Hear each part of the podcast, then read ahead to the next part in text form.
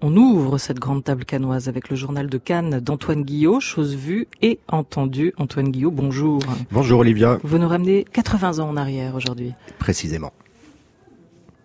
Let the joyous news be spread, the wicked old witch at last is dead.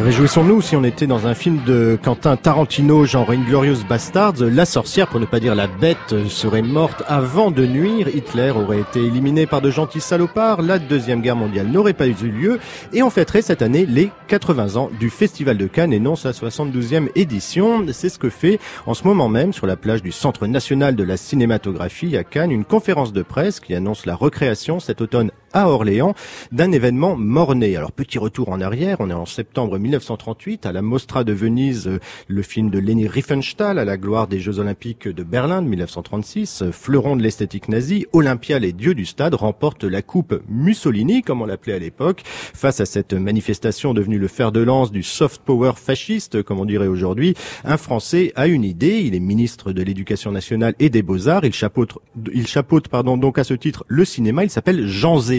Et si le monde libre crée sa propre vitrine, histoire face aux dictatures et à leurs agressions, d'utiliser les films pour faire de la diplomatie culturelle, bonne idée.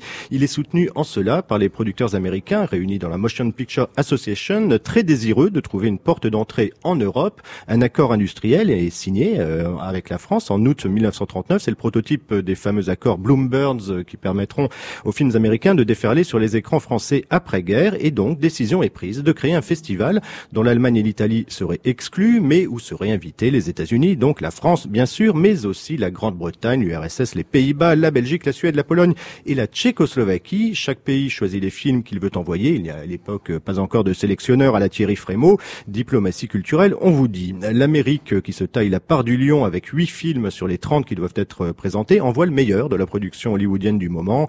Une comédie musicale en couleur, des films d'action ou d'aventures historiques, une fable politique, des comédies de mœurs et puis des mélodrames aussi et la liste fait rêver de ce que les festivaliers canois de 1939 auraient dû découvrir sur la croisette. Seuls les anges ont des ailes de Ward Hawks, Mr. Smith au Sénat de Frank Capra, Le magicien d'Oz de Victor Fleming, dont on vient d'entendre un extrait, mais encore Elle et lui de Léo McCarré et j'en passe. Les Anglais ont prévu entre autres La Taverne de la Jamaïque d'Alfred Hitchcock, les Pays-Bas Petit gamin d'un certain Detlef Zirk en route pour Hollywood où il deviendra Douglas Sirk et côté français les nouveaux films de Christian Jacques, Jacques Feder, Julien Duvivier ou Jacques de Baron L'URSS a son contingent, mais elle retire au dernier moment l'Alexandre Nevsky d'Eisenstein, euh, parce que la déconfiture des chevaliers teutoniques face aux armées impériales du tsar font mauvais genre euh, après la signature du pacte germano-soviétique. On doit même voir un film anti-hitlérien, La peste blanche, venu d'un pays qui a cessé d'exister cinq mois plus tôt, la Tchécoslovaquie. Bref, tout va bien. Les stars Norma Shearer et Cary Grant, Michel Morgan et Pierre Freinet sont en route. Le président d'honneur Louis Lumière s'apprête à ouvrir les festivités et eh bien, le jour de l'inauguration, le 1er septembre 1939, comme on sait, l'Allemagne envahit la Pologne et tout est annulé. C'est donc à Orléans, la ville de Janzé, que du 12 au 17 novembre 2019, euh, on va enfin vivre cette première édition tuée dans l'œuf avec tapis rouge, montée des marches, cérémonie d'ouverture, un palmarès même délivré par un jury présidé par Amos Guitaille et encore des critiques, un bal, des vedettes. On y verra, sauf surprise de dernière minute, 25 des 30 films prévus. La recherche dans les cinémathèques et les vieux greniers a été assez compliquée. En attendant, on vous recommande un livre passionnant qui raconte toute cette histoire. Cannes 1939, le festival qui n'a pas eu lieu, de l'historien Olivier Loub. C'est chez Armand Collin, histoire avec Judy Garland de repasser de l'autre côté de l'arc-en-ciel.